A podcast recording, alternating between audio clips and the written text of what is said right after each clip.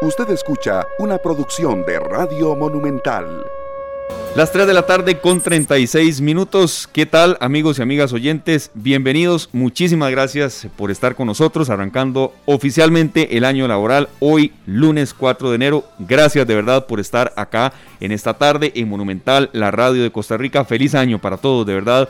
Que lo que ustedes deseen se cumpla, que seamos positivos, que seamos solidarios, empáticos, trabajadores y, sobre todo que entendamos que lo que pasó en el 2020 creo que más allá de olvidarlo, tomarlo en cuenta para que eh, la personalidad que logramos forjar pues sea eh, más fuerte y sobre todo nos, nos permita aprender a sobrellevar mejor cada una de las dificultades que nos vayamos encontrando este año. Es para mí un honor, de verdad, arrancar este año laboral en compañía de eh, Heiner Chacón en la cabina de controles y bueno, el compañero de mil batallas acá, Sergio Castro o Sullivan. Feliz año, don Sergio. Y bueno, igualmente. Eh, qué rápido se fue esto, aquí estamos de nuevo. Igualmente, Esteban, feliz año para vos, feliz año para Heiner que está en los controles y para todos los que nos acompañan en esta tarde, en, tanto en Canal 2 en Facebook como en el 93.5 de Monumental, la radio de Costa Rica. Feliz año para todos un inicio pues esperado, Esteban. Necesitábamos que arrancar el 2021 eh, con noticias, con este, muchas cosas importantes para todos nosotros bueno, el fin de año, ¿qué tal? ¿Qué tal la pasó? De serio, yo creo que fue un fin de año distinto, eh, con eh, mm, la bendición de tener familia, la bendición de tener trabajo y la bendición de tener salud y a la familia completa.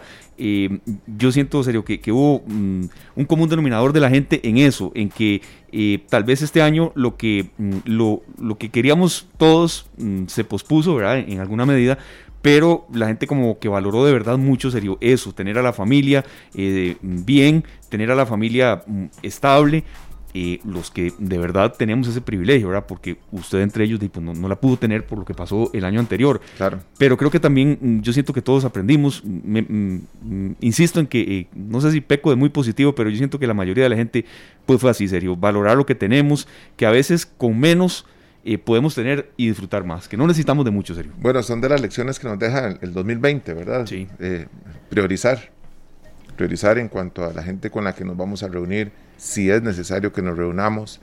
Eh, los cuidados que tenemos ahora a nivel personal, Esteban, son, son este, muy importantes y realmente las lecciones son muchísimas, aprendidas y otras que están ahí que no han querido entrar todavía como decimos nosotros, al coco, ¿verdad? Sí, sí, sí. Le entiendo muy bien el sentido. Eh, minimizando cosas, ¿verdad? Claro. Sí, sí, sí. Eh, yo creo que, que mm, no hay que bajar la guardia, no hay que dejar de insistir en temas de medidas de prevención, también de exigir eh, pues un poco de mayor apertura en, algunos, en algunas áreas específicas, porque también entendemos que el impacto del año pasado, pues la verdad, fue muy duro de sobrellevar, serio.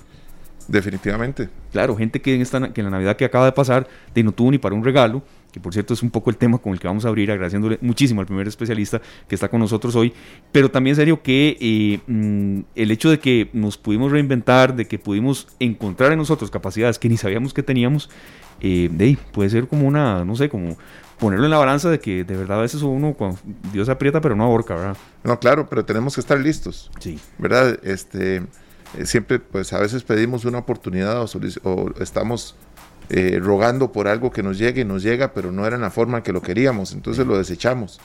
Entonces debemos de estar atentos porque siempre tenemos oportunidades. No siempre viene eh, presentado en la forma en que queríamos que viniera presentado, pero es la oportunidad que estábamos pidiendo.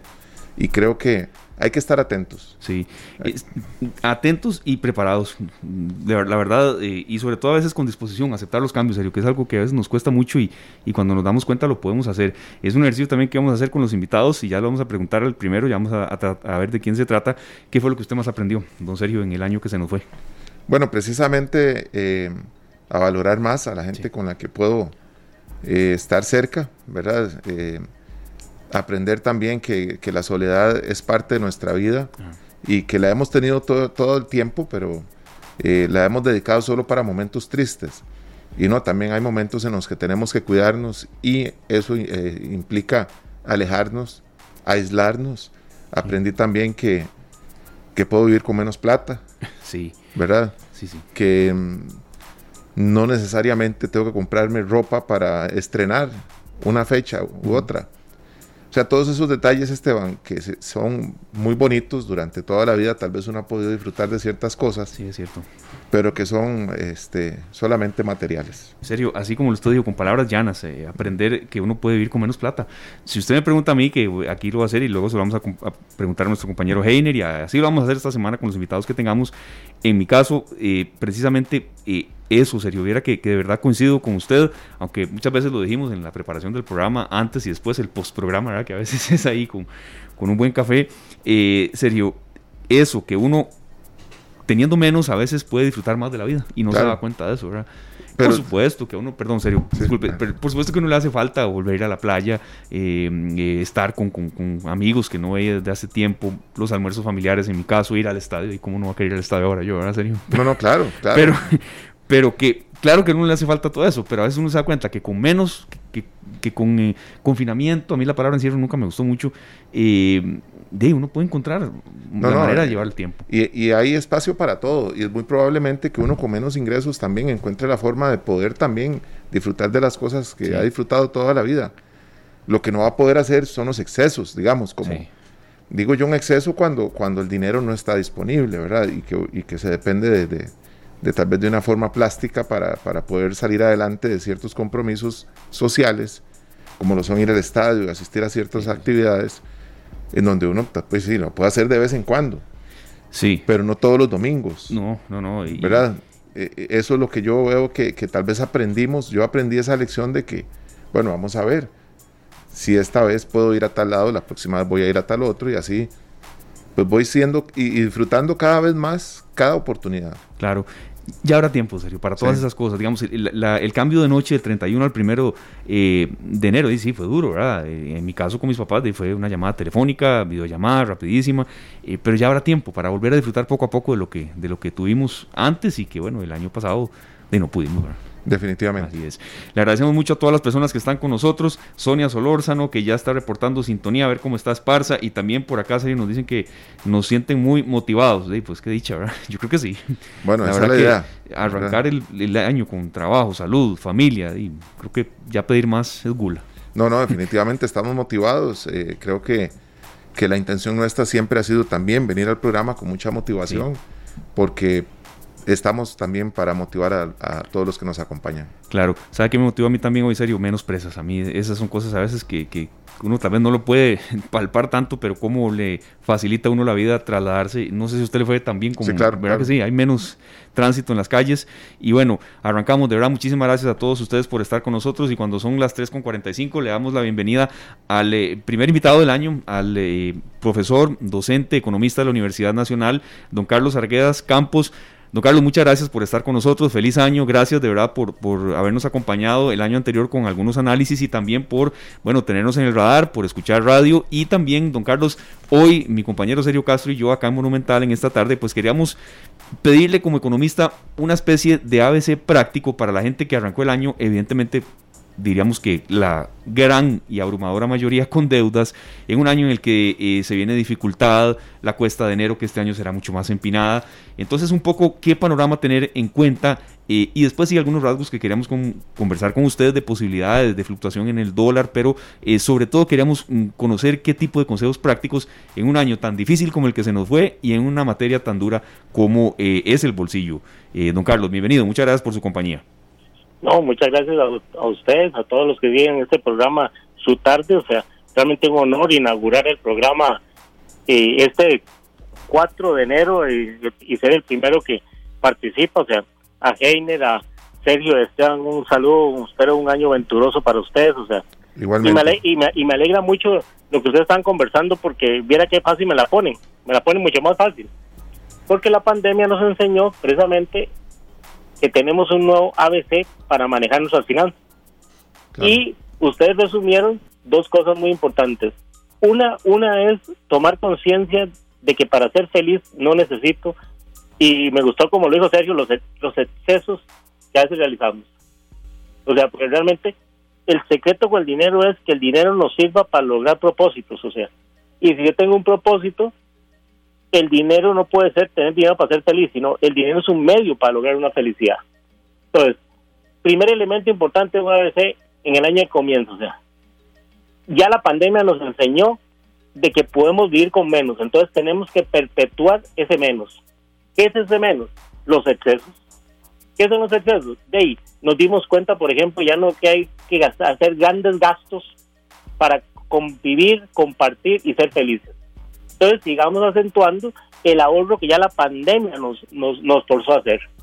Segundo elemento en esa ABC, no olvidemos que este año podemos hacer un gran esfuerzo en ir pagando las deudas. ¿Cómo pago las deudas? De las más pequeñas a las más grandes.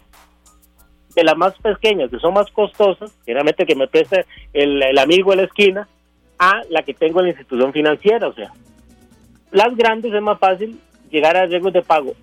Por la situación económica que vive el país, todos los intermediarios financieros, todas las personas que te han prestado dinero están deseosos de hacer un arreglo de pago con tal que usted dé algo. Y están dispuestos a que le pague menos, aunque tarde un poquito más, pero que le pague. Entonces, debo pagar deudas para lograr la tranquilidad financiera en el sentido de que estar al día de mis deudas. Y el tercero es importantísimo, o sea, debo aprovechar todo el mundo de ofertas que ahora tenemos. O sea, yo no sé si ustedes han notado que con el comercio electrónico, las redes sociales, hay miles de productos de muy buena calidad a un precio menor que lo conseguíamos antes. Claro. Y estaríamos apoyando la economía local y a pequeños emprendedores. Entonces, eso es lo que no tenemos que perder este año. El ABC es, entonces, resumo, uno, precisamente, mantenga la situación de, de costos medidos, de gastos medidos que tiene. Propóngase tranquilidad financiera poniendo al día las deudas. Y tercero, empiece a aprovechar ofertas. Algo que comentábamos hoy en el programa cuando Esteban, o sea, eh, viene la época escolar, los gastos escolares. Lo primero que quería hacer es informarme con el centro educativo cuál es la nueva dinámica, porque no voy a hacer los mismos gastos que hacía hace años anteriores, porque los gastos disminuyen ahora. Por ejemplo, los niños generalmente les piden, eh, algunos, no todos, que nada más utilicen de la cintura hacia arriba el uniforme, porque están en sus casas. Entonces van a necesitar menos pantalones, menos enaguas, menos zapatos para ir a los días que tengan que ir al centro educativo. Entonces, infórmense bien y aprovechen las ofertas que pueden encontrar hoy en día. En estos días, pues, principalmente, no espere que casi que vayan a iniciarse el ciclo lectivo, sino empiece de ahora a planificar las compras escolares. Claro que sí, don Carlos. Vieras que hemos estado escuchando, no sé si usted ha tenido la oportunidad de conversar con personas que han tenido pausados los pagos en algunos bancos, precisamente por, por la dificultad que presentó en sus vidas el tema de, la pandemia. Los bancos en algunas, eh, ha sido en algunos casos, eh, pues ha cerrado todas las posibilidades de tener arreglos de pago, de hacer pagos parciales, y hay gente que no ha podido levantarse hay gente que no ha podido salir adelante y no solo eso, ya no solo tiene el problema de que sus ingresos se disminuyeron, sino que ahora tiene un banco apuntándole a la cabeza. ¿Cuál es el consejo que usted les da a nivel legal para que esta gente pueda dormir? Porque el, tema era haber perdido el trabajo, haber eh, perdido la posibilidad de seguir pagando la hipoteca, el vehículo, las tarjetas de crédito. Ahora que tienen de nuevo ingresos y que tal vez los ingresos no son iguales que los de hace un año, pretenden acercarse al banco y decir, ahora sí, ya puedo pagarles. Y el banco dice, no, no me pague, lo suyo ya está en cobro judicial. Exactamente, no, qué buena pregunta porque eso demuestra algo que yo he venido diciendo, no todos, pero el sector financiero se volvió en el peor enemigo del desarrollo de las familias y, el desarrollo del país, porque se hicieron entes totalmente comerciales. Y entonces no, no están privando la, la parte del crédito como un motor de desarrollo, no solo familiar, sino a nivel de país ahí hay tres cosas que les recomiendo. Uno es siempre acercarse al banco y tratar de hacer la famosa reecuación de crédito. Si el banco le dice que no, entonces precisamente yo buscaría en el, la Defensoría del Consumidor Financiero que me asesoren para ver cómo hago un proceso judicial adelantado en el sentido que no importa ir al tribunal y presentarme y decirle, señor juez, vea, mis ingresos disminuyeron, aquí están mis documentos, yo quiero pagar, pero el que no quiere aceptarme el arreglo de pago es el banco, ¿cierto? Entonces, el, el tribunal lo que va a hacer es suspender el proceso de tensión que te genera decirle, no, un momento, o arregla, o arregla con él, o simplemente judicialmente le ponemos una cuota de pago, ¿cierto? Claro. Y, y entonces le devolves con la misma, con lo con mismo que los bancos tienden a asustarte en el cobro judicial, usando el mecanismo de cobro judicial, le dices, bueno, entonces hagámoslo con la ley Si usted, con solo si que usted llega al banco, que usted ir a asesorarse a la oficina del consumidor financiero, porque usted va a hacer un proceso entonces, judicialización, para que le acepten el pago, le, le, le garantizo en la mayoría de casos el banco va, a aceptarlo.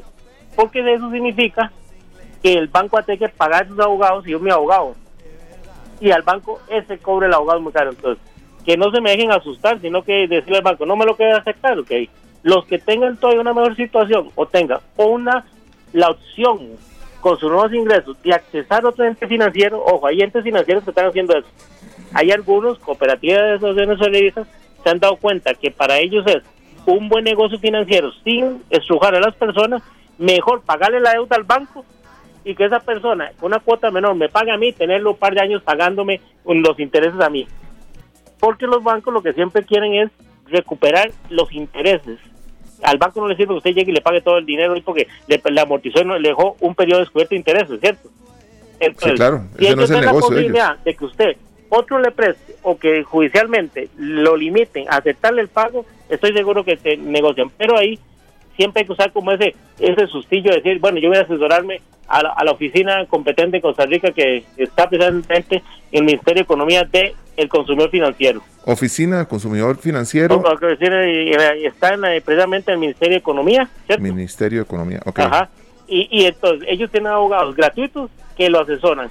Se han hecho muy famosos con, con los cobros intimidadores de algunas tarjetas de crédito. Sí, claro. Y entonces cuando ellos ven eso, es yo no sé si ustedes recuerdan, yo lo recuerdo hace muchos años, ya en Costa Rica casi no sea porque aprendimos, los comercios aprendieron. Que a uno le decían, si usted no le cumpla la garantía, vaya y lo acusa al ministerio. Y en todos los comercios ahora usted hace un reclamo de garantía de cualquier bien o bien o servicio que compre y con tal de que no lo no vaya al ministerio se lo arreglan el problema. Tenemos que usar ese mecanismo con los bancos porque no están entendiendo la urgencia de los tiempos. Hay familias que han perdido el ingreso, hay familias que han disminuido el ingreso y aún así quieren pagar no se están escondiendo. Lo que pasa es que materialmente no pueden, ¿ah? Claro, eh, don Carlos, es eh, totalmente válido esto que usted nos está diciendo porque eh, venimos de un año totalmente atípico y quería consultarle también a como mi compañero serio dio la referencia de gente sí que está con deudas y, sí, esas llamadas de verdad son desesperantes y ojalá usted no tenga trabajo y obligaciones van y obligaciones vienen un poquito la otra parte porque de verdad hay gente que, que sí logró mantener su trabajo y, qué bueno, ¿verdad? Y, y, hasta en la parte final del año fortalecer un poquito más y ahora habrá gente que tenga un poquito más de ahorros pero el panorama económico es incierto, es decir, todos esperamos que esto se reactive, que esto mejore un poco y así lo, empiezan a decir algunos indicadores de inflación, de, desempleo que ha bajado mínimamente, ¿verdad? reducciones ínfimas, sí, pero un poco la gente que sí tiene un poquito más de ahorros, ¿qué, qué hacer y qué no hacer, ¿verdad? Tomando en cuenta que, que, bueno, no sabemos a ciencia cierta qué nos puede parar este 2021 en materia económica, don Carlos. No, digamos, el que, el que no perdió el trabajo, digamos, o lo voy a decir así, el que no vio afectado sus ingresos todavía en esa primera etapa, debería ser muy todos con sus gastos y debería tener la misma actitud que tuvo que hacer casi que forzadamente el que había afectado sus ingresos. Porque esto no ha terminado. O sea, nosotros tuvimos un primer ciclo del año pasado donde se afectó mucho el sector privado. Sin embargo, económicamente, lo digo sencillamente, eh, el gobierno y el sector público reciben los salarios obviamente de los impuestos que pagan los demás ciudadanos que están en el sector privado si el Tesoro Privado tuvo una afectación, ¿quiénes son los que probablemente eh, tengan alguna afectación este año? La parte pública. La negociación de conseguir financiamiento externo está muy difícil. E incluso la negociación con el Fondo Monetario Internacional va a ser muy difícil. Y entonces el gobierno podría tener en algunos momentos problemas para cumplir algunos pagos en la parte pública. Entonces, ¿qué es lo que tenemos que tener todos los ciudadanos? ¿Es un año atípico? Bueno, son dos años atípicos tenemos que tener mucha cautela en la parte económica. ¿Qué significa eso? No voy a excederme en gastos innecesarios. ¿Y qué nos dio la pandemia? Ustedes lo dijeron muy bien, que podemos vivir sin ese montón de necesidades, gastos por alguna necesidad social, y era más para que nos vieran. Mi pantalón, que voy todos los domingos al estadio, que me compro un carro nuevo, que cambié la pantalla plasma, que ando paseando todos los fines de semana. Eso no es la vida. Descubrimos que la compañía, la salud, el abrazo, el compartir, el ser yo mismo son más importantes que lo que la plata dice de ustedes. volvimos a la esencia del ser humano. ¿Qué le hizo la pandemia al capitalismo? Le golpeó su mito del consumismo, de que el consumismo te hace feliz. Claro. Sí, y resulta que nos dimos cuenta que no, ¿verdad? Que podemos vivir con ciertas eh, limitantes y, y, realmente, don Carlos, yo creo que lo más importante es asesorarnos a, en todo momento, cuando nos va bien y cuando no nos va tan bien. Totalmente. Porque cuando nos va bien, tendemos a pensar que toda la vida nos va a ir así. Y, y, y, la gente que, pues, los que hemos trabajado en ventas, a veces creemos que el mes que fue extraordinario, así van a ser los siguientes 50 meses y empezamos a gastar como si hubiéramos ganado así los últimos tres años claro. y si vamos a ganar igual los sí, próximos cinco sí, años. Sí, serio, y como si no hubiera un mañana, ¿verdad? Exacto. Entonces, Totalmente. hemos aprendido con esto muchísimo, yo creo, don Carlos. No, y, y, sobre todo hemos aprendido, digamos, a valorar que no debemos pagar sobreprecios sobre ciertas cosas, o sea. Claro. A mí no me gusta eh, hablar, digamos, de establecimientos comerciales porque cada uno es libre de comprar donde quieran, pero vean, aquí donde yo vivo en Heredia hay tres lugares que venden arroz y frijoles y hay diferencias a veces hasta de 700 colones en el precio en esos productos. Claro. Con la misma calidad y la misma marca. Bueno, y hay un tema y, también. Y, y, entonces yo, ¿qué, ¿qué, aprendió la gente? Que había que comprar ciertas cosas donde me ahorro 700, porque sí, 700, sí, sí. 500, todos van haciendo, claro. ¿sabes cuántos son 20 mil colones que pagaste de menos? Todo suma. De camini, todo suma. Y compare, ¿verdad, don Carlos? Claro, como, como claro. Pero los ticos olvidamos eso, ¿por qué? Porque nos volvimos, estamos en un confort ilusorio. Sí, claro. Sí. Entonces, si yo necesitaba, qué sé yo, comprar un producto, ah, si lo tenía aquí a la par, estaba a la par mía, aunque estuviera 5 mil colones más caro, lo compro. Don Pero Carlos. ahora, ¿qué, ¿qué, nos dio la pandemia? Que ahora yo, debo, como dice usted, informes, asesores, de redes sociales y apoya a la economía local. Fundamental en esta pandemia, los grandes establecimientos, no tengo nada contra ellos, pero tienen mucha plata para mantenerse en las crisis. Claro. El que se arruina es el pequeño productor y tenemos un, un, error muy grande que estamos cometiendo. Bueno, yo me, me siento exento de, de, este, de esta situación, pero sí he visto gente que, que, cuando le va a comprar a alguien que está vendiendo productos hechos en casa, le dice sí, sí, sí. precio COVID, precio pandemia. pero ¿cómo? ¿Cómo precio COVID? ¿Cómo precio pandemia? ¿Eso qué significa? Que tengo que venderte más barato. Claro. Y tal vez el que pide el descuento no ha tenido ninguna afectación económica.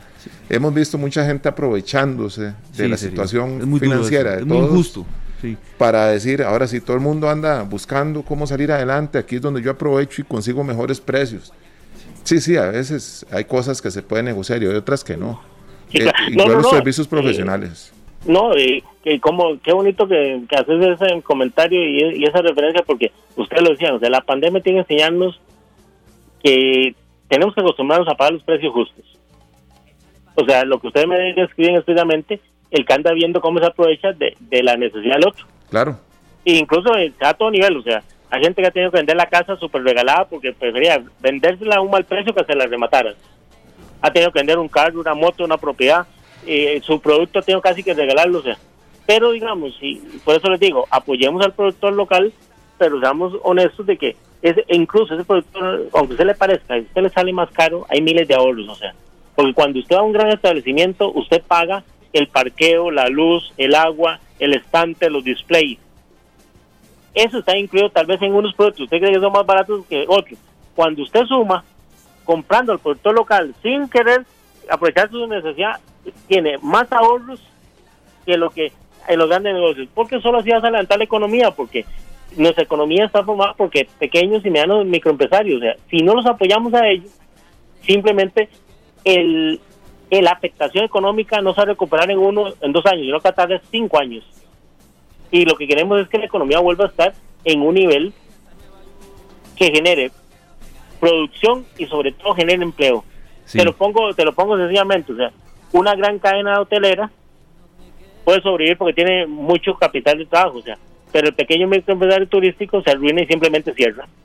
Claro. Pero detrás de ellos no solo se arruina el empresario, se arruinan tres o, o, cinco familias que comían también de ese negocio. Claro. Entonces yo empobrezco mi zona. Entonces, la pandemia, como decían ustedes, tiene eh, financieramente, económicamente decirnos, tenemos que cambiar nuestro chip financiero también.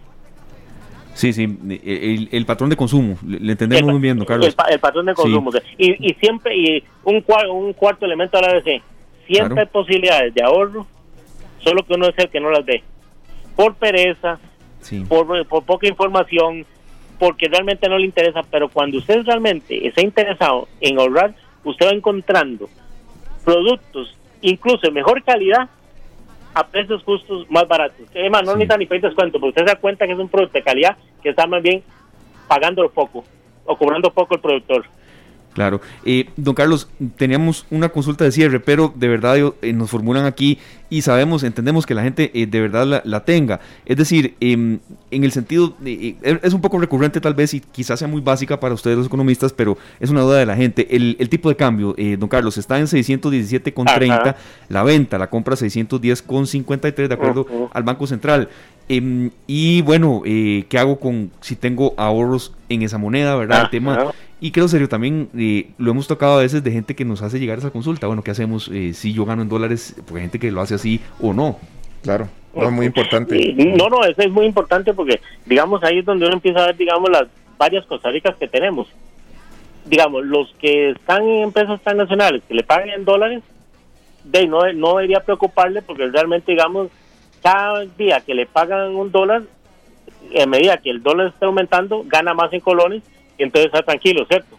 Lo que tiene que hacer es igual, la misma lógica de centrarse y decir, puede ser un año difícil, como lo dijeron ustedes al inicio, puede ser que el mes siguiente, como el mes siguiente ya se tenga eso o me quede sin trabajo. Entonces tengo que ser muy ahorrativo y tengo que centrarme en que debo gastar muy juiciosamente mi, ingreso. Y ojalá pueda ahorrar un poquito en dólares, ya, que tiene la posibilidad, para tener ganancias de interesar cambiario. Los demás mortales, los demás mortales, se los voy a resumir muy sencillamente. No es una variable que nos interese. Porque nosotros ganamos en colones. Claro. Entonces, es mal negocio en este momento usted, su poquito ingreso, pasarlo a dólares, porque en algún momento hace que ir al banco a convertir esos dólares a colones para pagar sus deudas. Entonces, mejor haga lo que le decía.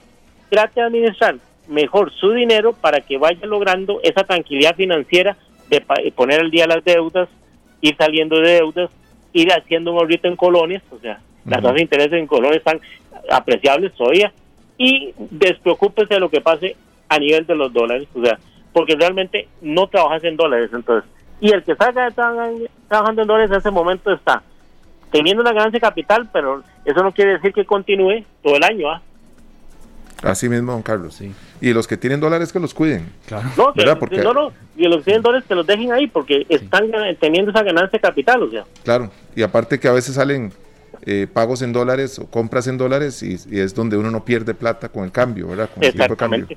Exactamente, entonces, entonces, ya te digo, pero la gran mayoría, o sea, ese es uno de los mitos que yo hablo del capitalismo. O sea, recuerden que el, que el capitalismo eliminó la idea de que había pobres y ricos y a, y a todos nos quiso igualar vía endeudamiento y vía consumismo. Y entonces a la gente al momento le dijeron, si usted tiene dólares, usted pasó a la, a la, a la clase importante. Lo malo es que si yo trabajo en colones, cada vez que voy al banco, el que gane es el banco, porque me, me cobra la comisión de al pasármelo, al vendérmelo, ¿ah?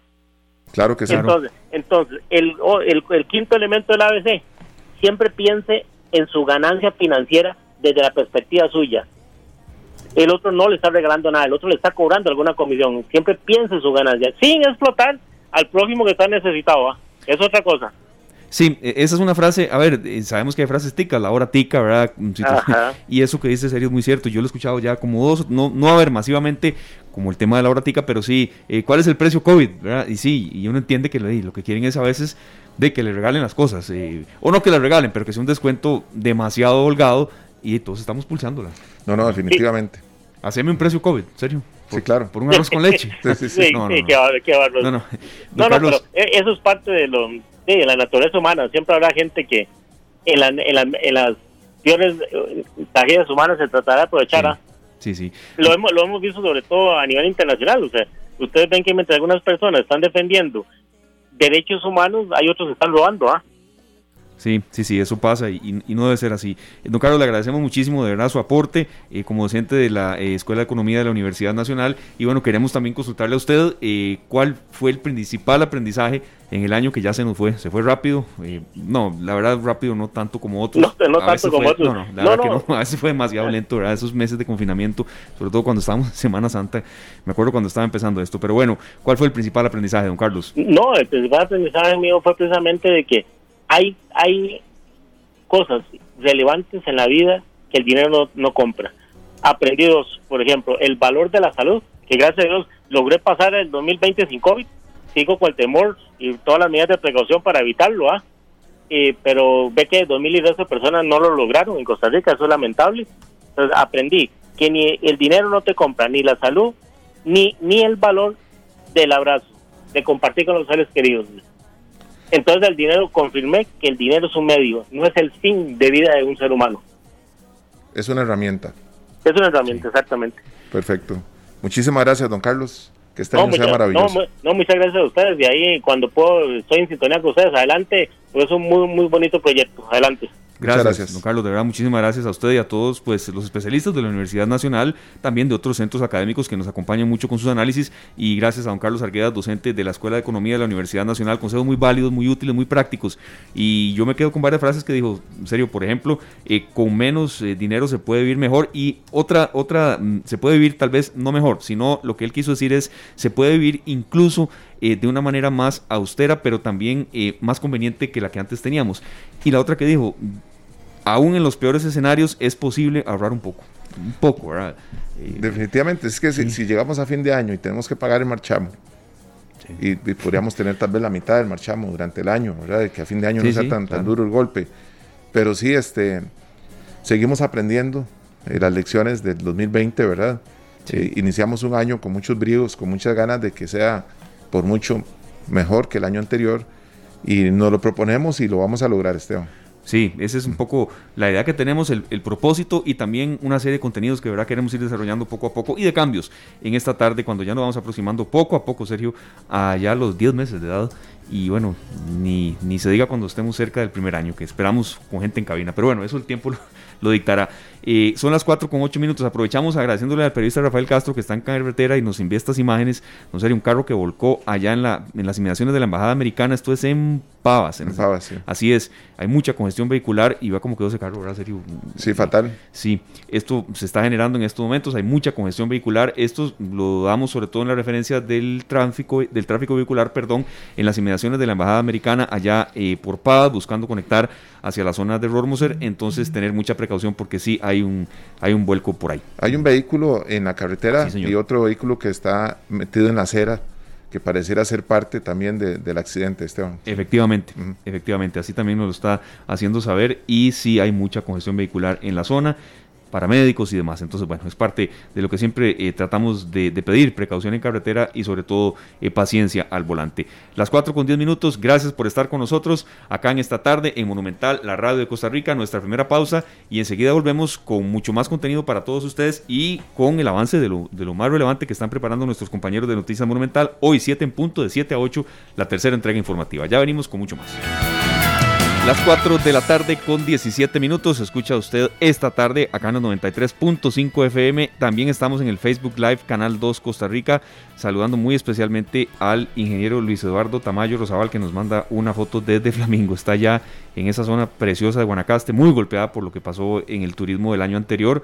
Pero bueno, esperando que, se levante y, bueno, muy complacidos de que nos estén escuchando no solamente en San José, que a veces este, eh, uno pierde de perspectiva eso, la gran cantidad de audiencia que tiene Monumental en todos sus espacios, don Sergio, fuera del área metropolitana. Claro que sí, saludamos a doña Sonia Solórzano allá en Esparza, también a Lore Araya en Santa Ana, también tenemos saludos para Gustavo Marín, se reporta también acá desde Los Ángeles, California, don Jaime Cordero, sí. allá a la distancia, un fuerte abrazo también para don Jaime y don José Gutiérrez en nuestro en nuestra publicación de Canal 2 Costa Rica, transmisión en vivo. Así es, don Sergio. Parte de las innovaciones es eh, en la medida siempre de que se pueda, ¿verdad? Cuando la actualidad tal vez dicte que sean espacios un poco más, eh, mm, podemos decir, de vértigo, de mucha participación al aire, vamos a tratar de incorporar música pero con mensajes, serio. Y la inicial, que era de Eros Ramazzotti, pues tiene una letra muy, muy sentida. Si bastas en dos, un par de canciones, es el nombre de la canción, pero eh, como parte de la letra lo que decía es puede ocurrir hasta los muros que nunca pensamos se pueden abrir y si bastas dos buenas canciones para echar una mano se podrían hallar mil razones para ser más humanos. Es parte de lo que nosotros queremos eh, inyectar con este espacio. Información, por supuesto, de actualidad, de análisis, pero tratar de que se puedan derribar los muros a veces que nunca pensamos que se puedan derribar. Claro que sí, este es un gran artista italiano y continuábamos también con otra artista italiana, Eros Ramazzotti, nacido en 1963, ya un artista con 57 años, y Laura Pausini, pues un poquito más joven, ella pues acaba de cumplir 60, perdón, 46 años, 46 y 57 años. Dos artistas italianos no tiene nada que ver uno con el otro, ni tiene que ver con que Esteban sea italiano, sino que más bien este el tema de, las letras de las canciones. Muy importante, ¿verdad? Siempre que la música nos lleve y nos haga pensar que hay cosas mejores y que las vamos a poder vivir. Así es, y nos da mucho agrado presentar a un, eh, bueno, a alguien que es parte de esta tarde también, periodista de Noticias Monumental, que imita a Eros Ramazotti. No, no vamos a pedirle que lo haga acá. Usted no sabía eso, en serio, pero viera que, viera que bien lo hace. Don Fernando Don Fernando Muñoz, feliz año, Fernando. De verdad es un gusto volverlo a escuchar. Y qué dicha que está con nosotros, que, pudo cuidarse mucho. Y es que esto es así, ¿verdad, Fernando? Que, el año que eh, se nos fue nos dejó con salud, con trabajo, estando presentes, estando vivos. Y bienvenido, Fernando. Es un gran gusto volverlo a escuchar. Feliz año. ¿Qué tal Esteban? Feliz año para usted, para Sergio, para todos los radioescuchas de Monumental y por supuesto también para Don Heiner ahí en el control master de la radio eh, el placer es realmente mío de estar eh, un año más, eh, no solo en los micrófonos de Monumental, sino también en los de esta tarde, trayéndoles información que estamos desarrollando, como siempre, para la tercera emisión de Noticias Monumental. Hay una agenda sumamente variada para que nos sintonicen a las 7 de la noche. Ya a partir de esta semana hemos regresado a nuestros horarios regulares. Entonces estamos a las 5 y media de la mañana, a las 11 de la mañana y a las 7 de la noche para que no pierdan detalle. Y gracias Esteban por no... Eh, por no ponerme a cantar. Está bien. Porque no, no, no, estaba preparado psicológicamente. No, pero lo hace igual, yo lo escuché. Ahí en, en otra ocasión. Bueno, no se diga más, ya habló Esteban. Eh, Fernando ya habló. ahí. En otra ocasión lo haremos. Sí, sí, no, no, por ahora yo quería contarles que como parte de las informaciones que estamos eh, desarrollando, por supuesto que hablaremos de la situación nacional del COVID-19, incluso contarles que a hoy, 4 de enero, se están reportando 172.436 casos confirmados de COVID-19. Esto después de que se registraran en las últimas 24 horas 717 nuevos contagios y entonces es la cifra que está arrojando el Ministerio de Salud esto a nivel nacional desde el inicio de la pandemia. Se están también registrando 2.229 personas fallecidas ya en lo que va de, esta pandemia y además eh, se están registrando 604 personas que permanecen hospitalizadas a causa del COVID-19, 256 de ellas en una unidad de cuidados intensivos, que eso nos lleva al siguiente dato, la siguiente información que también estamos desarrollando para las 7 de la noche, que es la ocupación para pacientes que se encuentran en unidades de cuidados intensivos. Esto es información que está en desarrollo, que ha reportado en los últimos minutos la Caja Costarricense de Seguro Social, y es que en total hay 113 camas disponibles en unidades de cuidados intensivos a nivel nacional.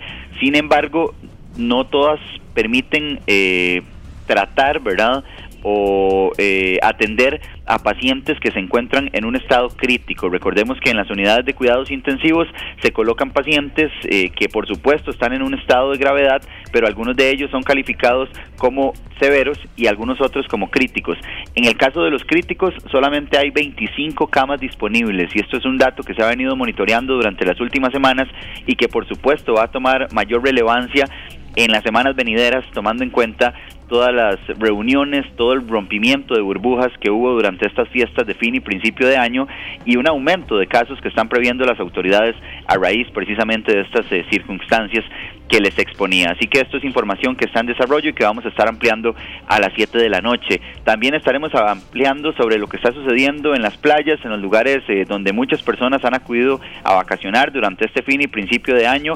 Muchas de ellas no han tomado los cuidados respectivos y eso ha generado que ya Guardacostas rescatara a 33 bañistas, 33 personas que pudieron morir ahogadas y que dichosamente no fue así, lograron ser rescatadas, pero por supuesto que esto también nos eh, genera o nos invita a hacer un llamado a que quienes todavía se encuentran vacacionando tengan muchísimo cuidado con los oleajes, con algunas playas que ya incluso son conocidas por su fuerte oleaje y que en muchos casos no se están tomando las previsiones y se están generando este tipo de accidentes acuáticos. Además, 27 embarcaciones que han sido rescatadas, algunas de ellas que ni siquiera poseen permisos para navegar ni para trasladar turistas y pese a esto, se siguen eh, ofreciendo en redes sociales a través de, distintas herramientas, distintas alternativas para eh, realizar paseos, traslados de turistas, aunque ni siquiera cuentan con estos permisos. Así que también las autoridades están haciendo un llamado importante a que quienes eh, quieran contratar servicios de este tipo verifiquen que lo estén haciendo con empresas que sean responsables. Esto estaremos ampliándolo también a las 7 de la noche. Hay otro tema que estaremos ampliando que es el caso de los casinos, que le están solicitando a las autoridades, al gobierno, que por favor dé marcha atrás con esa reducción del aforo que comenzó a regir el día de hoy. Un aforo del 25% es lo que está permitido en este momento para casinos y para los bares que sí, es entendible tomando en cuenta eh, el momento de pandemia en que nos encontramos, la ocupación, incluso eh, en las camas de los hospitales, pero dicen los dueños de casinos, no es lo mismo ir a un bar que ir a un casino en este momento, no se están generando las mismas aglomeraciones y hay cerca de mil empleos que están en peligro, que corren riesgo a raíz de esta última decisión que han tomado las autoridades. Vamos a escuchar a don Ricardo Menéndez, el presidente de la Asociación Costarricense de Casinos, quien se refiere a esta situación que están enfrentando a raíz de esta nueva reducción en el aforo que comenzó a regir el día de hoy. Si tenemos que, reducir desde hoy al 25% los aforos de, de los negocios que gestionamos, no nos va a quedar más remedio que suspender de nuevo a, algunos de los trabajadores. Esto es una pena porque veníamos trabajando con unos protocolos muy estrictos aprobados por el Ministerio de Turismo y aprobados por el Ministerio de Salud. Hemos realizado una inversión importantísima en medidas de prevención, en mamparas de policarbonato, en mesas y máquinas, en señalización por toda la sala, en comunicación, en formación de todos los empleados y así lo han corroborado las autoridades. Eh, hemos recibido la visita de la mayoría de las municipalidades donde operamos y nos han puesto muchos sellos de cumplimiento 100% de protocolos COVID. Eh, igual tenemos el, eh, el compromiso con el Ministerio de Turismo y con todos los hoteles de mantener unos estándares los más elevados del país. Bueno, esto es lo que está sucediendo en los casinos. Ahora vamos a hablar también de lo que está sucediendo en carretera. Este es un tema que, por supuesto, eh, pues tendrá un espacio en la tercera emisión de Noticias Monumental. El 2020 está cerrando como el año con menos muertes en carretera de los últimos siete años. Es decir, desde el 2013 no se presentaba una cifra tan baja como la que se presentó al cerrar este 2020, que aún así registra una cantidad importante. 300 personas fallecieron en accidentes de tránsito y esto, por supuesto, que genera preocupación, pero al mismo tiempo, dicen las autoridades, es una cifra que bajó de una manera bastante considerable, esto entre algunos otros factores a raíz de la restricción vehicular sanitaria. Sin embargo, una de cal y otra de arena. ¿Por qué? Bueno, porque diciembre fue el segundo mes en que más muertes se produjeron en carretera durante este año, lamentablemente, y eso también es un tema, por supuesto, que preocupa a las autoridades. Vamos a escuchar a don Germán Marín, el director de la Policía de Tránsito, quien se refiere a esta circunstancia, al comportamiento de los conductores en carretera, de los accidentes y lamentablemente también de los fallecimientos durante el año anterior. Sí lo vemos sumamente eh, positivo, que ha sido un trabajo interinstitucional, interdisciplinario, intercoordinado, pero sí, también por otro lado, sabemos que tenemos que seguir trabajando con los aspectos de seguridad vial y con, este, ocupamos siempre por la ayuda ciudadana, de forma tal a que en conjunto podamos evitar los accidentes en carretera que lamentablemente pues se siguen dando, se siguen suscitando.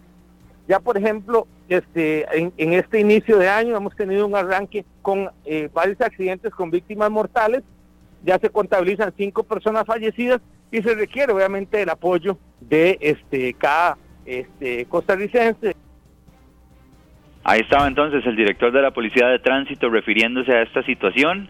Ya a las 7 de la noche les estaremos brindando más detalles de qué fue lo que sucedió el año pasado en carretera, de cómo incidió la restricción vehicular sanitaria en eh, estas cifras que ya arroja la Policía de Tránsito. Quería plantearles una pregunta antes de ya eh, pues dejarlos a ustedes que continúen con, con, el espacio de esta tarde, más bien agradeciendo por siempre eh, estos minutos que nos regalan para darles una pincelada de lo que vamos a desarrollar a las 7 de la noche. si, ustedes hubieran ganado eh, el premio mayor o algún dinero de la lotería navideña, ¿cuánto tiempo después hubieran ido a reclamarlo? Ajá, sí.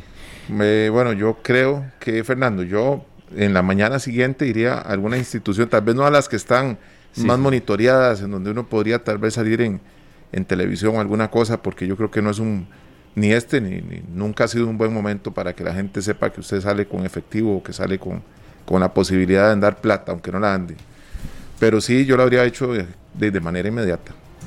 Sí, casi que de una vez, ¿verdad? Yo, Claro. yo estoy seguro que Esteban quizás eh, ni siquiera hubiera ido todavía, porque tal vez el, el- el dinero no es algo así como que le preocupe tanto. Pero en el caso mío, yo Ah, creo no. que yo incluso ya lo hubiera gastado, el premio. Y esto se los contaba porque hay 160 millones de colones correspondientes a premios de El Gordo Navideño, del premio mayor específicamente, que siguen esperando en la Junta de Protección Social que los ganadores vayan y lo retiren. Todavía no se han presentado y esto es parte también de la información que, que les estaremos presentando a las 7 de la noche. Sí, sí. Perfecto. Perfecto, Fernando. Eh, yo, de- de- depende tal vez del, premio y eso, pero si fuese así, desde los de los gordos, gordos, yo me espero unos días, ¿verdad? Por, por la sede de la prensa, bueno, uno que, que tiene cierta experiencia en estas coberturas, Fernando, cuando a veces hay gente que, que todo el mundo se da cuenta, vecinos y demás, y terminan, Fernando, en- en condiciones que más bien hubiesen querido ni ganarse la lotería. Es un tema, no crea, Fernando, es, esa pregunta que usted plantea. A veces se recomienda eso, no, no ir de un solo, pero evidentemente si hay gente que está ahogada en deudas, ¿cómo va a esperar, Fer- Fernando? Sí, no, no, pero hay que recordar que este este sorteo se realizó ya hace algunas semanas, ¿verdad? sí, También sí, sí. ya ya es decir, ya no hay tanta atención eh, Mediática, sí, claro. en, en cuanto a los ganadores y pese a ello hay 160 millones de colones del premio mayor que, de, que nadie los ha retirado. Entonces Bueno. hay que recordar también que estos son premios que si no se retiran en, en algún tiempo, Vencen. pues quedan en manos de la Junta Ah, de Protección Social. sí, sí, caducan. Entonces, bueno, obviamente que, que llama la atención, sin duda, que, que hay personas que en medio de también de, de esta crisis pareciera que no están tan, tan urgidas o de repente se les perdió también el, eh, la fracción, que ojalá que no sea el caso, pero ha sucedido. O no se han percatado entonces, todavía que son ganadores. Bueno, voy a revisar bien la billetera porque la de menos soy yo. Si no me escuchan mañana, entonces ya saben Sí, cómo... Si está en una playa ahí. Eh, Fernando, y, y aprovechando que está con nosotros, ya qui- quitándole nada más un minuto más, es una pregunta que vamos a hacer esta semana con las personas que nos van a acompañar en esta tarde.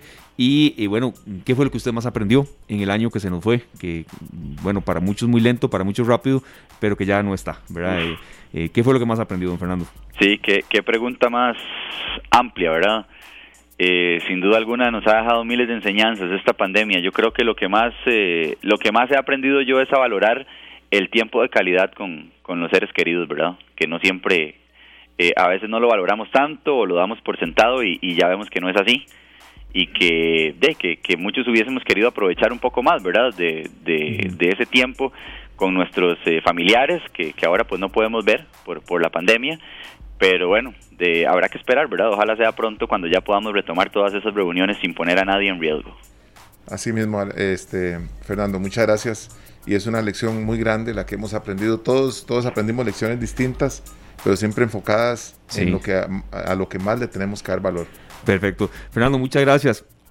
Averigüé rápidamente porque tenía, de verdad tenía una duda si era tres o dos meses el plazo para, para hacer efectivos el retiro de los premios. Creo que son dos meses. Sí, señor, son dos, son 60 días naturales. Y, y creo que es muy útil ese, ese bloque porque a veces la gente, de, imagínese que, que gane X cantidad de millones y de, ahí lo vaya a cambiar al día 62, ¿verdad? Entonces, hay que dar la información en esta tarde en Monumental, en Noticias Monumental. Bueno, ahí está. Sería muy triste Sí, sin duda. ganarse esa cantidad de millones y, y no canjearlos por, por, por un olvido.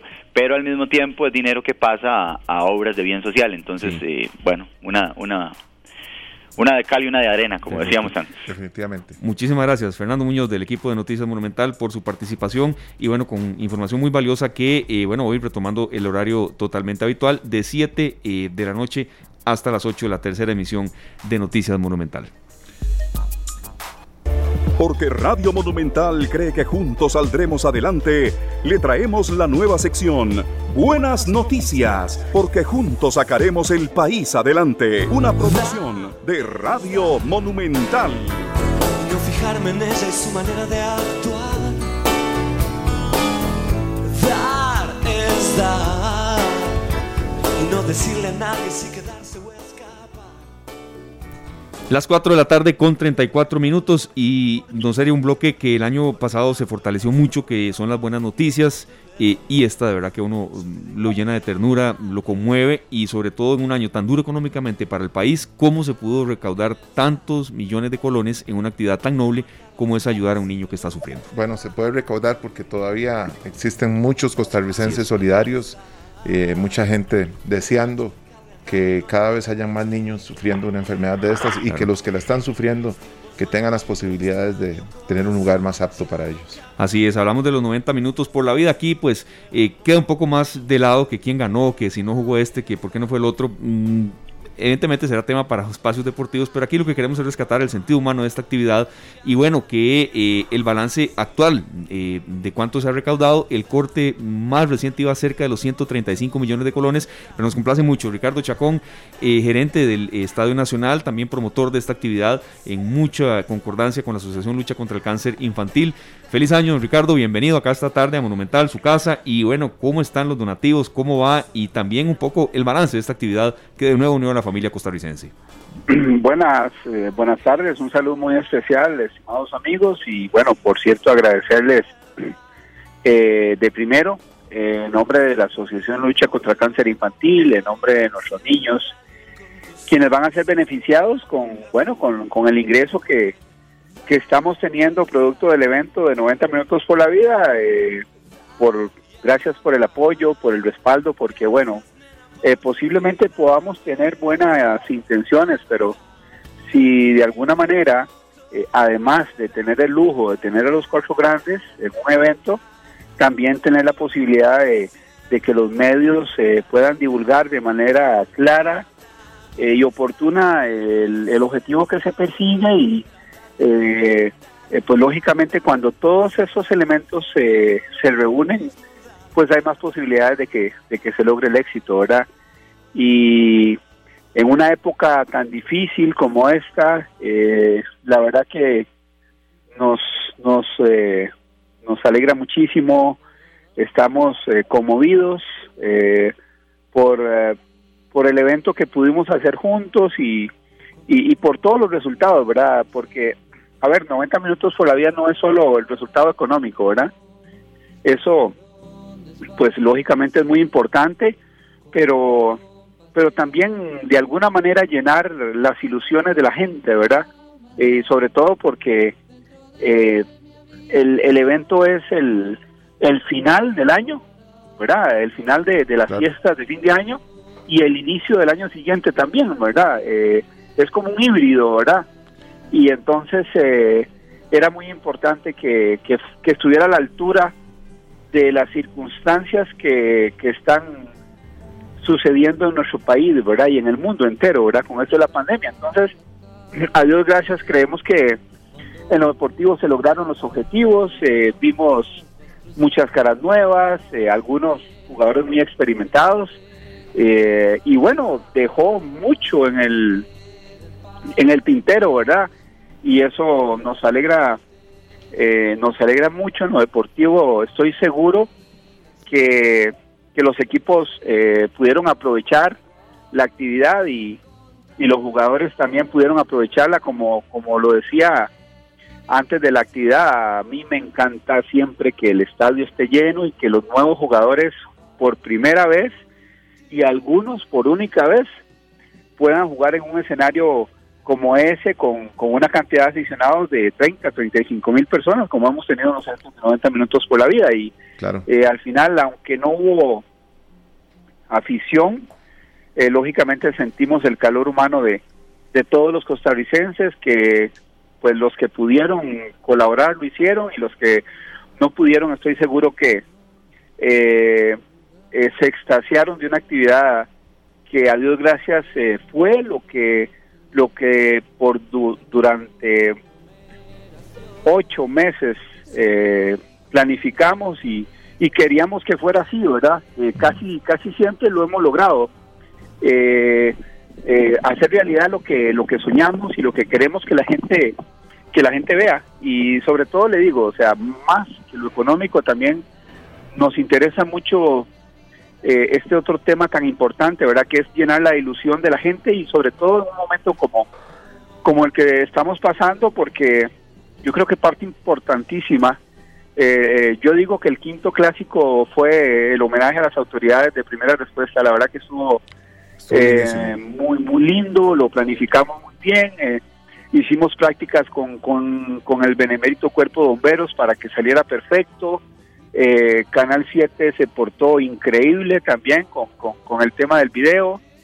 eh, y después eh, eh, la, la pólvora, o sea, todo. La verdad que estamos muy agradecidos con, con, con quienes apoyan a, a esta actividad porque todos los que trabajamos lo hacemos de manera voluntaria y, y solidaria y por supuesto que sin ninguna intención de, de recibir ningún tipo de beneficio ni personal ni mucho menos económico. Esa es la- ese es el tema, yo creo que 90 minutos por la vida eh, ha trascendido el tiempo ya desde el 96, estamos hablando de que 24 eh, años. ya 20, este año cumplimos 26, 26 años, años. desde el 96 y, y, y seguimos adelante y a Dios gracias la gente sigue creyendo eh, en la actividad y tiene la certeza y la seguridad que se las puedo dar eh, yo que tengo tantos años de estar en esto de que absolutamente todos los recursos van van a quien corresponden, a los niños y a sus familias.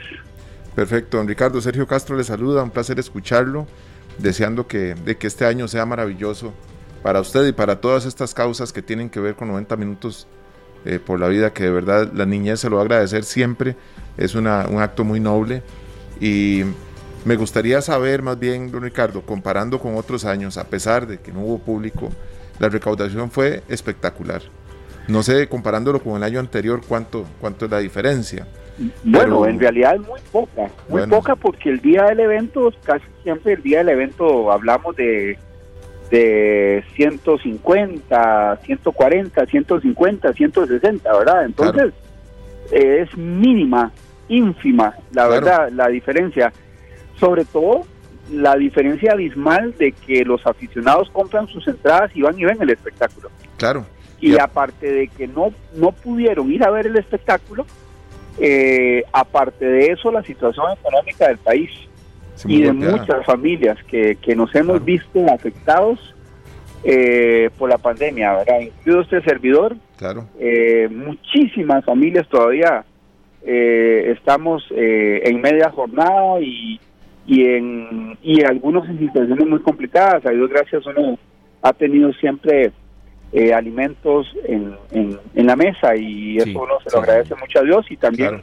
eh, eh, tener trabajo, ya solo eso es una gran bendición en este momento y, Claro. y, y eran dos circunstancias muy, muy complicadas, ¿verdad? No, que la gente no fuera al estadio, de hecho, eh, sucedió algo, algo muy interesante, ¿verdad? Porque las plataformas que teníamos eran Special Ticket de venta de entradas, teníamos la venta de brazaletes, teníamos eh, la plataforma de Colby, de mensajería, Así es la mensajería de texto. y el sí y el simple móvil y el simple móvil hasta esta ocasión la, la, la incluimos bueno porque ya ahora ya se ha modernizado todo es más fácil enviar un mensaje y decir bueno voy a donar 5, 10 mil no sé lo que quieran verdad Claro. y, y el, el monto más alto, eh, aparte por supuesto de los patrocinadores, a quienes agradecemos muchísimo. Imagínense, tenemos el lujo de tener seis bancos y, y aquí no hay exclusividades para nadie ni para nada. Y a Dios gracias, los seis bancos han entendido y han comprendido de que esto no es una competencia, de que si entre todos nos unimos, como nos hemos, nos hemos unido como país, eh, podemos sacar todo adelante. Y, y gracias a esas a esos seis bancos y, y el resto de patrocinadores que tenemos eh, la verdad que eh, estamos muy felices. Eh, le, le decía que por medio de donación el, el monto más importante fue en, en simple móvil. Y bueno es una, una nueva forma de, de que nos de que nos apoyen en las próximas ediciones independientemente de que la gente pueda pueda ir al estadio, ¿no? Dios quiera que, que en la edición número 22 ya la gente pueda volver a la- al estadio. Espero que, que así sea, ¿verdad? Pero, pero bueno, al final lo más importante fue que encontramos una nueva forma, una nueva manera, nos adaptamos a las circunstancias y a Dios gracias, lo más importante, eh, vuelve a demostrar el pueblo de Costa Rica eh, la solidaridad que tiene para con una actividad como es 90 minutos por la vida y, y yo siempre lo he resumido en una en una sola palabra eh, que es credibilidad verdad cuando Sí, hay credibilidad cuando la gente sabe Rendición de cuentas también, Ricardo. y la gente entiende de que absolutamente todos los recursos van a quien corresponden entonces eh, la gente ayuda y, y y hoy demostración porque ayer cerramos el evento con 120 millones, ya a las eh, dos horas después ya eran 130 y ya hoy fueron 135 y, y bueno, posiblemente esperamos, si Dios lo permite, eh, durante todo el mes eh, que puedan todavía la gente colaborar en las plataformas de Colby y en la Simple Móvil, todavía tenemos todo el mes de enero para que lo puedan hacer y, y además comprar los brazaletes, eh, bueno, puede incrementarse un poco el, el monto, pero la verdad que estamos eh, felices porque porque sabemos lo que significa ese dinero para para muchas eh, de las familias que, que en este momento están en una condición de, de pobreza y además tienen un niño eh, enfermo de cáncer y necesita los cuidados eh, que gracias a ese dinero se le van a poder dar. Claro. Ricardo, entonces durante todo el mes de enero se va a mantener estas posibilidades que usted nos envía, nos, nos mencionaba, ya ser mi compañero va a detallar también los números telefónicos, pero será durante todo el mes de enero que esperamos esa cifra, bueno, vaya, vaya creciendo y por qué no llegar hasta los 200 millones.